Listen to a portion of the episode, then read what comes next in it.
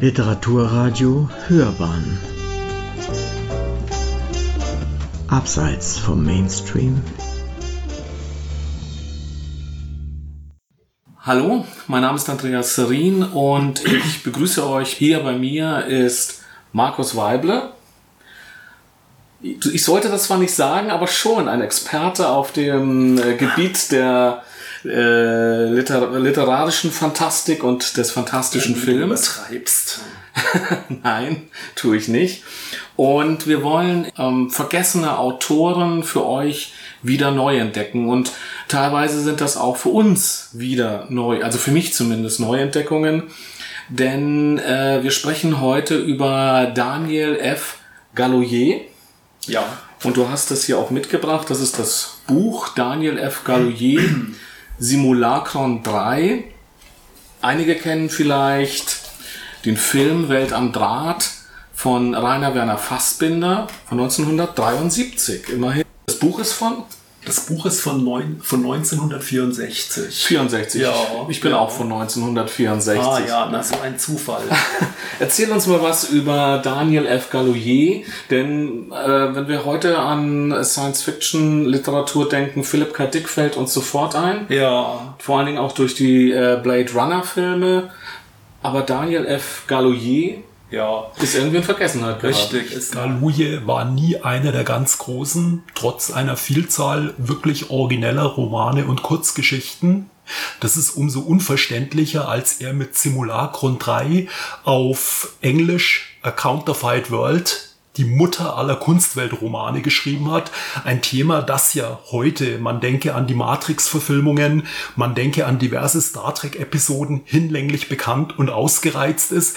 Er hat dieses Thema zu einer Zeit entdeckt, als Computer noch mit Lochkarten gefüttert wurden und KI gerade erst im Entstehen begriffen war. Das ist seine eigentliche Leistung. Der Autor selber ist so gut wie unbekannt. Die Wikipedia beschränkt sich auf exakt neun Zeilen. Darin erfahren wir, Galloyer war auf Hawaii Pilotenausbilder. Später war er Redakteur einer Tageszeitung in Louisiana. Er hat 2007 den Cordwainer Smith Award für vergessene, wieder zu entdeckende Autoren postum erhalten. Galloyer wurde nicht sehr alt, er starb mit 56 Jahren, seine Gesundheit war immer sehr labil. Ähm, jetzt haben wir über die Person ähm, Daniel F. Galloyer gesprochen. Unser Video beschäftigt sich aber im Kern mit seinem bekanntesten Werk, so äh, Simulacron 3. Ähm, was kannst du uns zu Simulacron 3 erzählen, zu der Geschichte, die später dann von Rainer Werner Fassbinder ähm, mit Welt am Draht verfilmt worden ist. Ja, ähm, wie gesagt, dieser Roman ist 1964 entstanden, ist also schon relativ alt. Ja, ähm, er ist im deutschsprachigen Raum dank Werner, Rainer Werner Fassbinder so berühmt geworden. Mhm. Ja, die Verfilmung in zwei Teilen ist sehr lang, ist inzwischen ein Klassiker. Einer der wenigen amerikanischen Science-Fiction-Romane, die im deutschen Fernsehen verfilmt wurden. Das Drehbuch von Fassbinder wurde vor ein paar Jahren veröffentlicht, diente als Grundlage für die Umsetzung auf mehreren Theaterbühnen, etwa der städtischen Theater in Augsburg und in Bonn, auch in Düsseldorf und des Landestheaters in Bregenz. Ja, jetzt zum Inhalt des Romans selber. Er spielt im Jahr 2033, gar nicht mehr so lange hin. Mhm. Äh, der Roman spielt in einer Stadt, die entfernt an New York erinnert. Es gibt hundertstöckige, riesige Hochhäuser, es gibt Flugapparate. Die dortige Menschheit äh, zieht einen Lustgewinn aus sogenannter Gehirnrindenreizung, eine interessante Alternative zum Alkohol. Ja, und was sehr stark auffällt, ist die Konsumgesteuertheit dieser Gesellschaft. Politische Themen werden nur ganz am Rand erwähnt. Es gibt eine obskure Partei, von der man aber nicht sehr viel erfährt. Die tatsächlichen Herrscher sind Wirtschaftsbosse, die durch sogenannte Marktforscher Feldforschung betreiben und permanent das Konsumverhalten der Bevölkerung anhand von Produktbewertungen, Konsumenteninterviews überprüfen. Denen kann sich auch niemand entziehen. Die Abgabe des Statements ist verpflichtend, ansonsten gibt es Bußgelder. Der Held des Romans ist Douglas Hall. Er tritt die Nachfolge seines kürzlich unter mysteriösen Umständen verstorbenen Chefs an. Der Chef hat ein großes Computerprojekt äh, Simulacron 3 entwickelt. Das ist eine virtuelle Kleinstadt von 10.000 sogenannten Identitätseinheiten die Bewusstsein entwickeln, sich aber ihrer Marionettenexistenz nicht bewusst sind. Äh, mir fällt off-topic dazu ein ganz eine ganz interessante Parallele ein. Äh, es gibt in Deutschland seit 30 Jahren eine Marktforschung über die Gemeinde Hasloch in Rheinland-Pfalz. Dort wird jedes Produkt, das in deutschen Supermärkten erscheint, vorher getestet. Warum? Weil Hasloch demografisch die deutsche Bevölkerung perfekt repräsentiert. Es ist ein Durchschnitt durch die Bevölkerung und ihr Konsumverhalten. Und seit 30 Jahren werden Produkte in Hassloch getestet, bevor sie dann in den Supermärkten, in den Auslagen erscheinen. Die Trefferquote ist sehr gut. 90 Prozent aller Produkte oder der Produktsicherheit werden durch Hassloch bestätigt. Ja, ähm, so viel dazu. Wie geht es weiter? Diese künstliche simulierte Welt ist sich, wie gesagt, ihre Existenz nicht bewusst. Noch nicht, muss man sagen. Es gibt dann eine Identitätseinheit. Der Leser kann es sich schon denken der ihr Marionettendasein immer bewusster wird. Es gelingt ihr, in die Welt von Douglas Hall durchzubrechen. Dort konfrontiert sie ihn mit der ebenso zynischen wie zutreffenden Erkenntnis, dass auch seine Welt nur das Simulationsprojekt einer höheren Existenzebene ist. Nun beginnen für Douglas Hall die Probleme. Ja, der Umstand, dass Ebene 2 genauso künstlich ist wie Ebene 1, das wird Douglas Hall eigentlich erst bewusst, als ihm das der Flüchtling aus Ebene 1, von dem ich vorhin berichtet habe, äh, ja quasi aufs Butterbrot schmiert. Ja, dort wird ihm bewusst, dass auch seine Welt Ebene 2 ein Simulationsprojekt ist und damit gerät seine gesamte Welt aus dem Gefüge. Mhm. Ähm, das ist jetzt ja äh, interessant, äh, dass unsere wirkliche Welt, also die, die, was wir als Realität ansehen würden als Leser, äh, jetzt ins Spiel kommt, die dritte, e dritte Ebene. Vorher hat der Leser ja die zweite Ebene für die wirkliche Welt gehalten. Ja, genau. Und jetzt sind wir in der dritten Ebene. Wie geht's da weiter? Was eröffnet ja, uns das? Das ist natürlich hochspannend, wie jetzt die wirkliche Realität aussieht, die nicht virtuelle Welt. Die wird in dem Roman nur ganz kurz im Grunde auf den letzten beiden Seiten beschrieben. Ja, sie ist deutlich grauer, farbloser als die beiden simulierten Welten.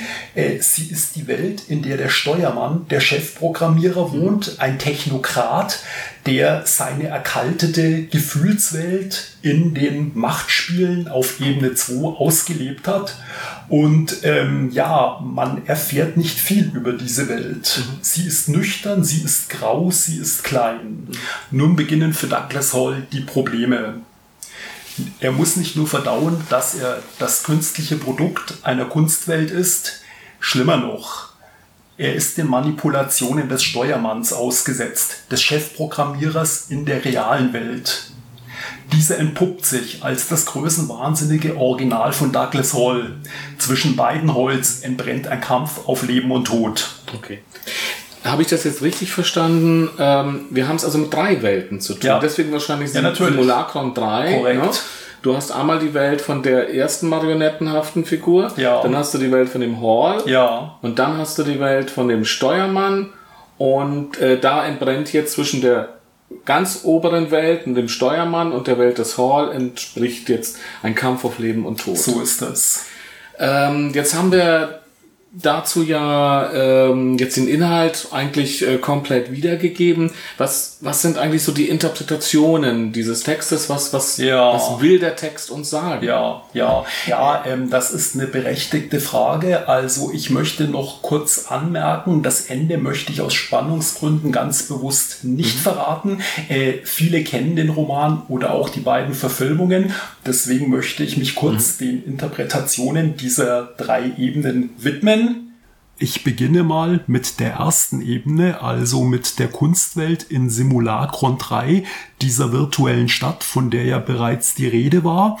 Hm, hier fällt auf, dass zwar die Künstlichkeit unbestritten ist, dass aber die Identitätseinheiten in dieser Stadt sich äh, überlegenes Wissen erwerben. Sie werden immer klüger, man könnte überspitzt sagen, die Schöpfung wird klüger als der Schöpfer. Das mag dann auch der Grund sein, dass man auf Ebene 2, also der Welt von Douglas Hall, sich mit dem Gedanken trägt, diese Ebene abzuschalten. Die nächste Ebene, das ist Ebene 2, die Welt von Douglas Hall. Äh, hier werden die Protagonisten ihr Gefühlsleben, die Umgebung am farbigsten beschrieben. Äh, der Sinnfrage wird großer Raum eingeräumt. Äh, es stellt sich die Frage, werde ich nicht zur Puppe, wenn ich ähm, meine eigenen schmerzlichen Erfahrungen an ein Simulationsprogramm abgebe, wird umgekehrt die Identitätseinheit nicht immer menschlicher, wenn ich sie meinen Job machen lasse, äh, gewinne ich äh, ein Mehr an Freiheit, indem ich meine Kreativität an ein Computerprogramm abgebe. Okay, habe ich das jetzt richtig verstanden? Ähm, bis zu diesem Moment denkt auch der Leser, dass die Welt des Douglas Hall die Realität ist, die wahre Welt. Ähm, ab welchem Moment erkennt der Leser, dass dem nicht so ist, dass es noch eine andere, noch mal höhere Ebene gibt und, und, und, und und welche Interpretation geht damit dann einher? Naja, ähm, es ist so, äh, wir erkennen es im Grunde erst, als es Hall erkennt ja, als ihm dies von der äh, Figur, die eben wie oben geschildert durchgebrochen ist, von der ersten Ebene gesteckt wird oder salopp gesagt aufs Butterbrot geschmiert wird, dass auch er nur eine virtuelle Identitätseinheit ist. Ab da bricht das ganze Weltgefüge auf Ebene 2 zusammen. Gleichzeitig stellt aber Douglas Hall Überlegungen an. Also es läuft auf den Satz von Descartes raus, ich denke, also bin ich. Auch ein computergeneriertes Wesen existiert, wenn man diesen Satz zugrunde legt. Wow. Und ich habe nach 30 Jahren diesen Roman wiedergelesen, muss sagen, dass ich ihn nach wie vor für unglaublich spannend und kreativ halte. Ja, einfach weil er das Genre der Kunstweltromane begründet hat, also ich kann nur jedem Science-Fiction-Fan empfehlen, dieses Werk zu lesen. Es lohnt sich. Vielen Dank, Markus. Ähm, das war von uns beiden zu den wiederzuentdeckenden, verschütteten äh, literarischen Schätzen. Ähm, wenn ihr Vorschläge habt, könnt ihr uns die gerne per E-Mail schicken. Bis dann. Bis dann.